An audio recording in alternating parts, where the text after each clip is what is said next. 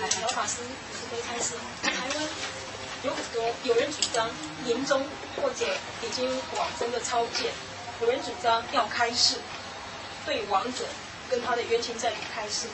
有的人主张不必开示，一句佛号念到底。请问老法师慈悲开示，看哪一个哪一种会比较无法？人在这个没有断气之前，就像医生放弃治疗了，在他没有断气之前，这个时候一句佛号重要，开示就大嫌差，不可以啊！开示的时候实在讲的是只有一句话。如果他说啊，看到这个人来，那个人来了。或者看到什么佛菩萨了，跟他讲的时候，不要理会，一句佛号念到底，就这一句开始。如果他已经这个这个这个断气了，已经过去了，那么在中阴，中阴可以开始。而开始的时候，简单扼要，都是要诱导他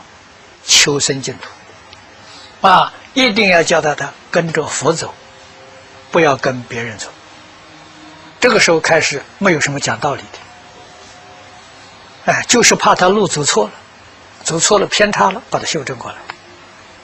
这一点很重要。